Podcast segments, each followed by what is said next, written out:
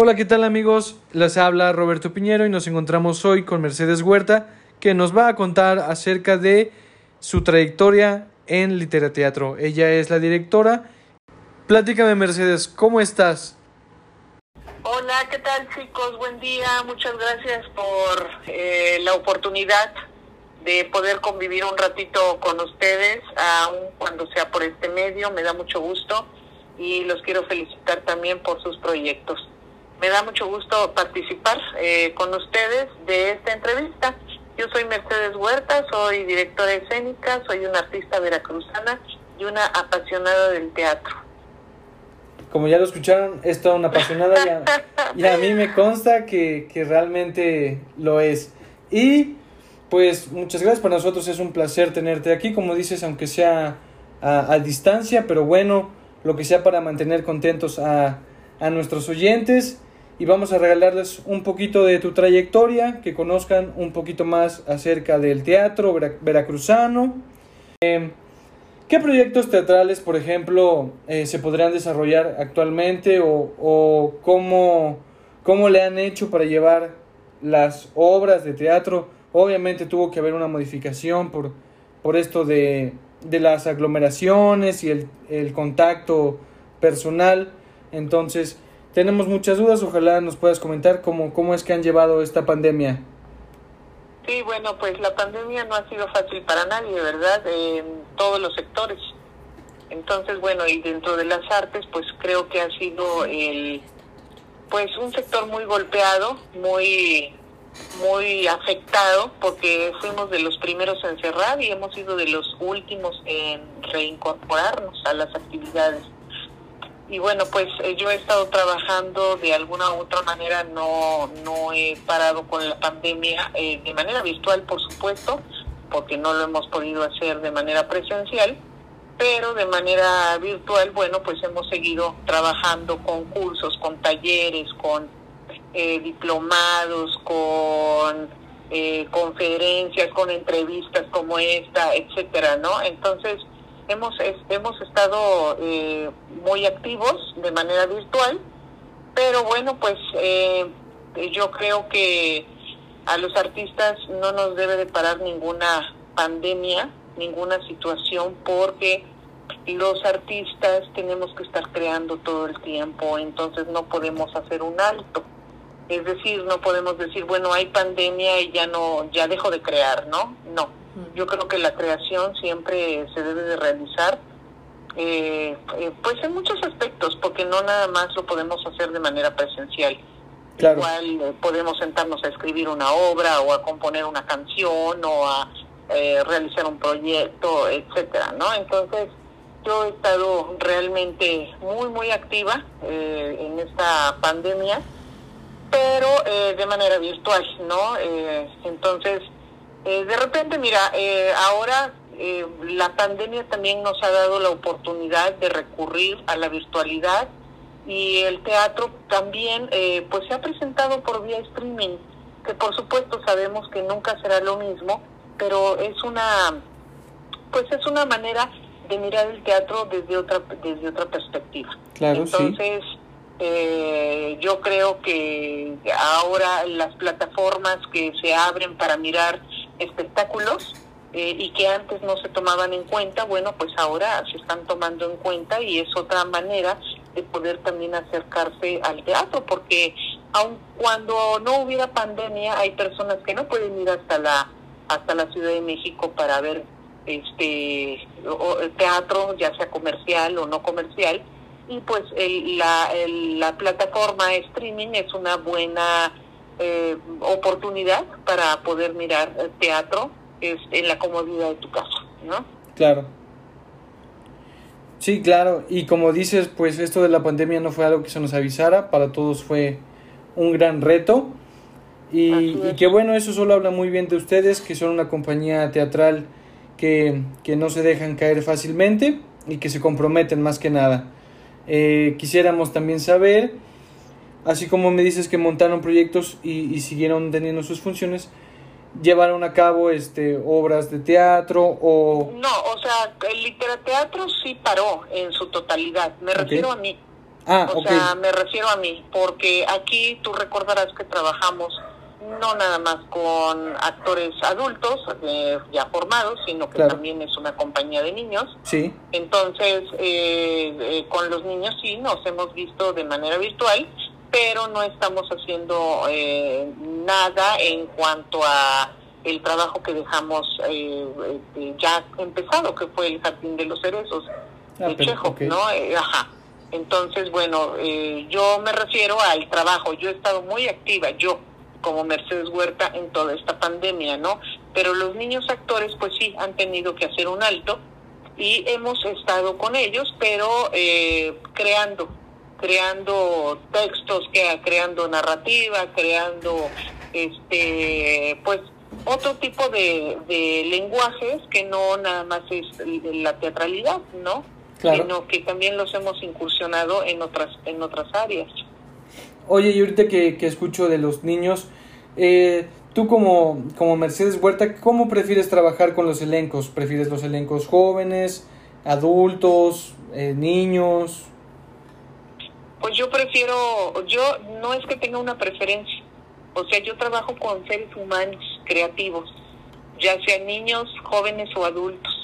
Entonces, eh, son, son poéticas diferentes. Es decir, eh, los niños aportan cosas que no aportan los adultos, pero también los adultos aportan cosas que no aportan los niños, ¿no? En cuanto a la realización, en cuanto a la realización y a la, a la, poética de las puestas en escena. Entonces son, son dos cosas muy diferentes, pero eh, cada, cada una pues tiene su particularidad y, y, su, y su belleza. Claro, sí, su toque, su sazón. Así es. Qué, qué rico y abundante es, es, el teatro, la verdad. Y Así es.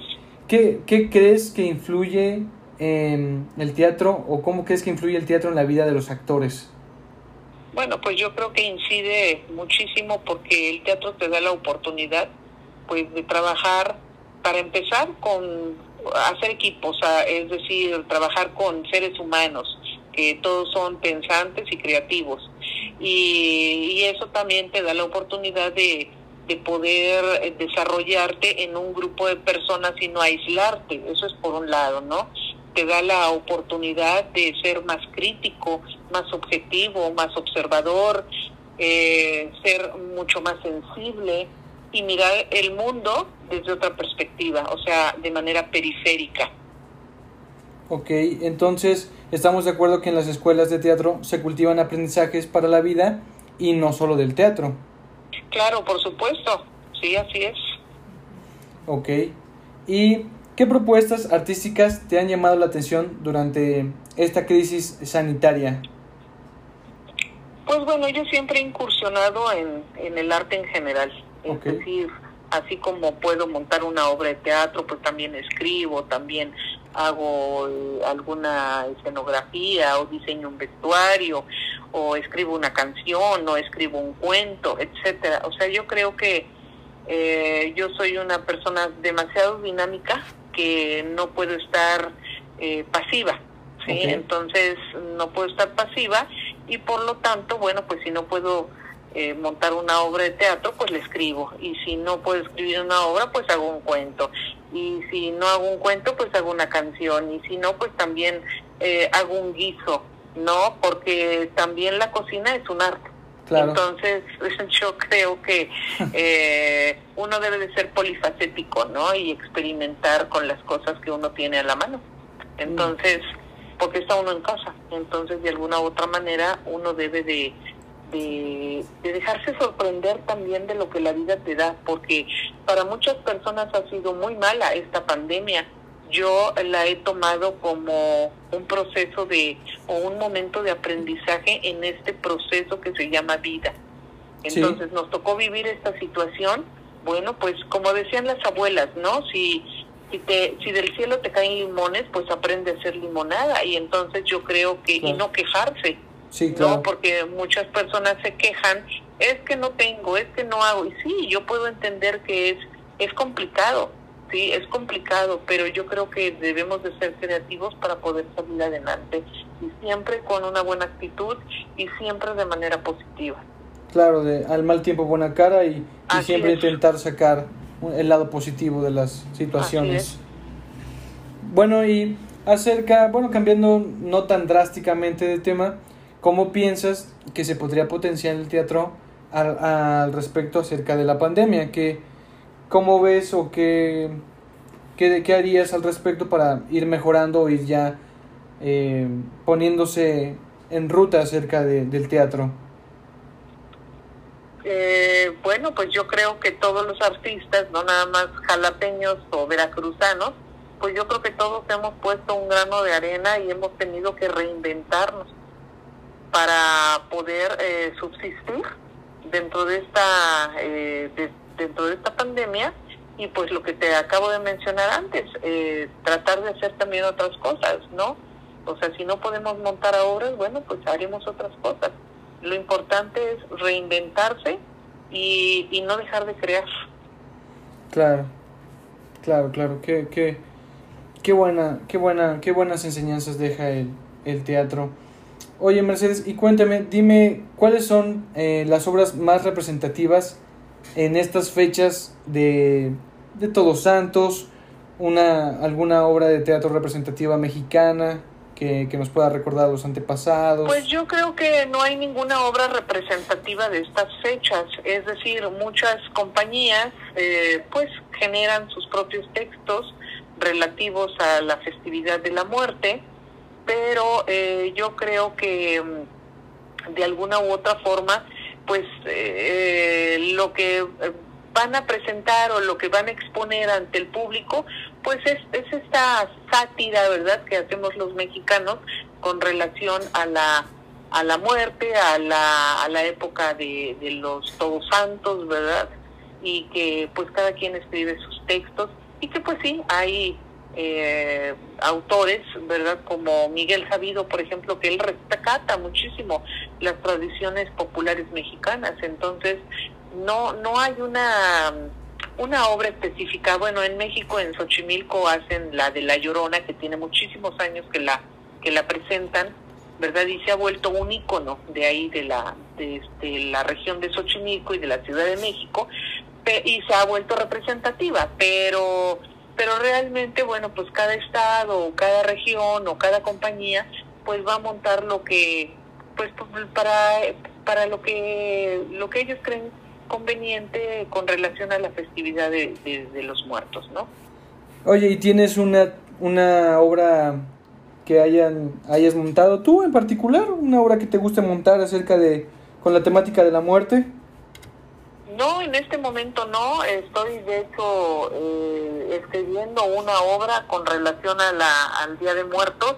Está en ciernes. Estoy haciendo apenas, eh, digamos, la estructura de lo que va a ser el, el texto eh, del, a partir de las calaveras de Guadalupe Posada, de las calaveras literarias, por supuesto, y de y de la obra que, que Guadalupe Posada dejó, de sus grabados. Entonces, eso siempre me ha inspirado para poder eh, escribir algo acerca de la pues de las tradiciones eh, del Día de Muertos.